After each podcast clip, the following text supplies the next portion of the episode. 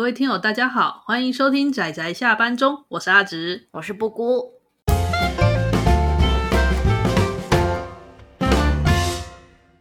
大家今天看漫画了吗？Of course，刚刚看了呀。Yeah, 对，我们都是现场看热腾腾的，现场复习。对啊，感觉好像会给大家说，我们好像在临时抱佛脚哦，真是不好意思。我们关注他很久喽。对啦，没错啊，只是拿出来重新复习一下，然后忍不住就看下去了。对，大家不是常常有这种经验吗？有没有整理书柜，然后整理一下就一直看下去？对，我们就说啊，我们八点半来录音吧，然后呢，翻开，我们来复习一下，然后就是前后看漫画这样。好，事不宜迟，来推荐一下我们今天要推荐的这部漫画。我们直接讲书名，它的书名呢就叫做《魔法帽的工作室》。嗯，我有点咬文嚼字。好，作者是那个白冰欧，他是在台湾由四季出版社代理，在日本那边的话呢，他是讲谈社。那日本那边他是在二零一六年开始画，就我所知，好像已经出版了七本。可是呢，台湾这边啊，虽然是二零一九年代理进来，但是代理的两本之后就停住了。对此我有点小有微词，但好，这不是这次的重点。总之，我们只能说好支持他，那并且就是给四季加油，四季出版加油，加油！好，我们来跟他介绍一下这部作品，它是一个充满奇幻设定的一个奇幻背景的故事。那么，我们的故事女主角可可呢，她从小是在那个布庄吧，就是他们家里是卖那个刺绣布坊长大的一个女孩子。然后他小时候就很向往魔法，他觉得魔法超漂亮，他希望有一天可以成为魔法师。可是呢，大人却跟他讲说：“不好意思呢，魔法师是天生的，只有魔法师能够使用魔法，而其他的普通人呢，就只能接受魔法师用魔法的协助。”这样听起来合理呢？对啊，就协同嘛，对不对？就是魔法师身为魔法师，普通人就普通人。但是小时候他在祭典上收到了一个怎么讲，戴着面具的奇怪的。看起来像魔法师，但不知道是什么的奇怪人士卖给他了一本绘本，然后那个绘本里面呢，画了很多漂亮的插图，然后还有一些看起来很漂亮的像魔法阵之类的东西，就图样，对，就图样，然后还附了个那种魔法杖啊，跟那个墨水给他，很贴心。结果这件事情呢，反正就被他搁置了嘛。那就等小女孩长大啦，变成算是那个这个年纪算是少女还是萝莉？我觉得就是比萝莉再大一点，然后比少女再年小一点。这、嗯、要看各位对萝莉的定义了。但我个人对萝莉的定义就是遵从她最原始的，就是那一本小说出来的，所以她的年纪。萝莉塔是吗？对。所以并不是那个十十岁以下的才叫萝莉，而是正要开始发育的那种十一二岁的才是正统萝莉。在我这边是这样啦。好，不愧是萝莉研究员呢。所以我会称她为少女亦可，萝莉亦可的。她的年纪，对，我会说你可以称之为少女，也可以称之为萝莉。好，我们就称之为可爱的女孩子们。太好了，我们这位可爱的女孩子呢，她就是有一天大家长大啦，然后他们村庄呢意外的来一位叫做齐夫利的魔法师。那因为那时候有一些从那个外面来的客人不小心弄坏了魔法马车，然后我们这路过的魔法师就说：“好啊，那就帮你修一修吧。”结果呢，就勾起了女主角的那个叫什么？嗯，好奇心吗？还是尝试欲呢？总而言之，就是给了她动机，开启了境界的大门。对，然后我们的女主角她偷看到了魔法师画魔法阵的样子，施法的过程。对。嗯，然后他就想到说，诶，他那本绘本里面好像也画了那个图，那他就想要试着画画看，但是他画不好，他就想到一个算是不知道该说聪明还是干嘛的剑招，他就直接照着描，结果呢，他也不知道他到底描了什么魔法阵出来，一描完之后呢，哇，问题来啦，突然间整片他整个家全部都石化，而且最糟糕的是，连他的妈妈也一起变成石头了，在整个那种绝望的情况之下呢。我们的那个算是男主角嘛，老师，对，叫做齐夫利的这个魔法师，他就说这样子，如果你还可以找到以前跟你记忆中的那本绘本一模一样的书的话，那你可以回想起上面的魔法阵，那我们可能就有办法破解这个魔法，就可以拯救你的母亲。然后就说，那你要不要来学习魔法？就跟他说，其实呢，魔法师他们有一个非常大的秘密，就是绝对秘密，不可以让任何不知情者知道的秘密，就是。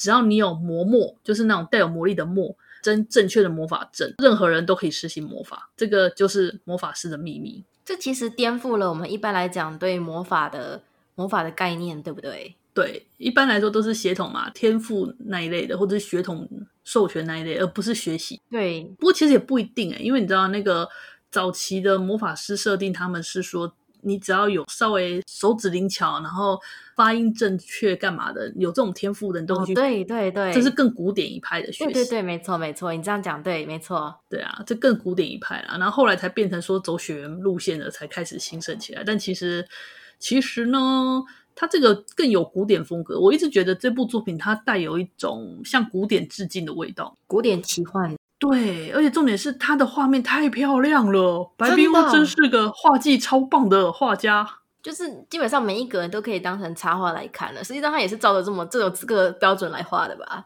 我也这么觉得。哇，那光看画面就爽，而且不只是插画，有些画面甚至是这是壁画吧？就是壁画。对啊，真的很会诶，就跟我们之前有介绍过的那个图书馆的大魔法师全光一样哦，他们都是属于很会刻的漫画家。嗯我都是那种看图就爽的，嗯、所以如果你们就是诶、欸、对其中一部有兴趣的话，可能另外一部也非常适合各位去阅读。对对对，而且同样都是四季出版社的作品嘛，我觉得其实都可以来看一下。就像我就觉得四季他们很喜欢代理这种感觉质感很好的书，嗯，但问题后续呢？后续呢？后续呢？四季我们一起盼着呢。那之后，女主角她就被我们这个师傅魔法师的师傅所收养吧，然后当做她的学徒，然后在那里认识了另外三个一样也是很可爱的女学徒，可爱的少女们。所以我才说这祈福利，别这样子。你知道我想说什么哦？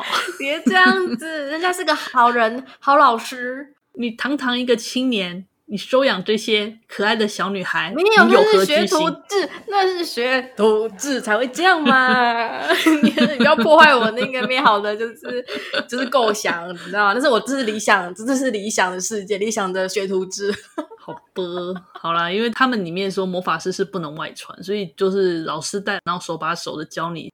所以它的主要主旨大纲就是，我们的女主角想要学习魔法，然后呢，嗯、想办法找到让她的母亲恢复原本人类的魔法，这是它的核心。嗯，就是整个学习成长的过程，然后跟同才互动的过程，以及对，就是面临未知的危险，对，努力抗争的过程。对，因为这个世界中它有一个势力，就是除了我们一般常见的这些跟人类很友好的这个叫做尖帽子的这个势力。还有另外一派的魔法师势力，叫做宽檐帽。宽檐帽的那个势力啊，就是他们是用帽子的方式来分类。一个就是主角他们这边的这一派呢，就是那种尖尖的，不知道你们有没有看过那种古典宫廷里面那种尖尖帽子的那种魔法师。而另外一派宽檐帽，就是我们时下 ACG 常见那种帽子宽宽大大，看起来像魔女的那种大帽子，或者戴着面具之类的这一类的，他们呢就叫做宽檐帽。而宽檐帽呢，以分类上来讲，就是属于偏向邪恶魔法师。但是呢，宽檐帽那边他们就主张说，我们才不是邪恶的魔法师，我们只是崇尚自由而已。我们应该能够自由施法。这个就是因为他们这两派魔法，他们在魔法的观念上出了分歧。一派认为说魔法可以任意使用，而我们尖帽子这一派则是认为说魔法绝对不可以施行在人类身上，就不可以直接施行在人类身上。就是这个产生分歧啊，然后我们的女主角就被扯到了这两派的恩怨之中，似乎有个阴谋会用到她身上，诸如此类的，但是目前还不知道。基本上就是一开始翻开的时候，你就会震着被它非常有存在感的那个画面震着，嗯，对。然后接下来就是有趣的世界观，有趣的那些施法的过程。它其实我觉得有点像是比起魔法师更像炼金术师。对，他魔法阵哦，其实我对他的魔法阵设定非常激赏哦。他的魔法阵的概念很有趣，很像在写程式，就是你把这个东西写上去，可能象征火焰的符文写上去，那你要指定方向，然后你要指定它的力度，指定力度之后，你要指定它运作的方式，那它是否要散掉还是要干嘛？你就用这种方式一一不断的去指定、去指明，用一个圆把它圈起来，它就会启动了。这方面很有趣呢。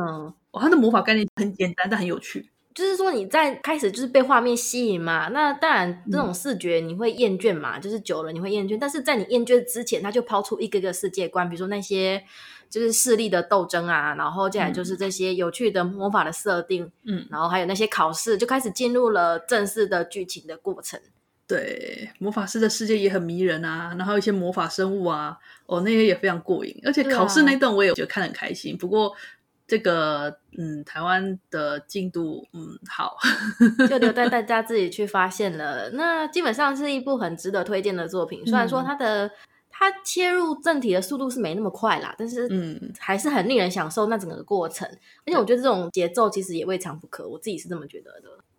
算是比较慢吧，我觉得相对于其他作品来说，它的步调算慢的，嗯，慢热吧，嗯、也是慢热，但可能会有些正。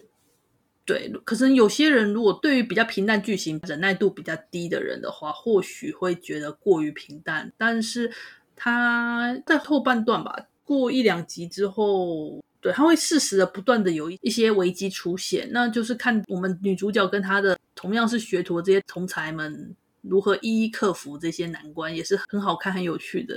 重点是一堆可爱的小女孩，然后想办法集思广益施魔法，然后克服难关。对啊，我跟你讲，其实我不觉得平淡，我我必须跟你讲，我完全不觉得平淡，就是我觉得很好、很棒哦，可以欣赏每一帧画面。就是 我不觉得平淡，我真的没有觉得平淡的时候。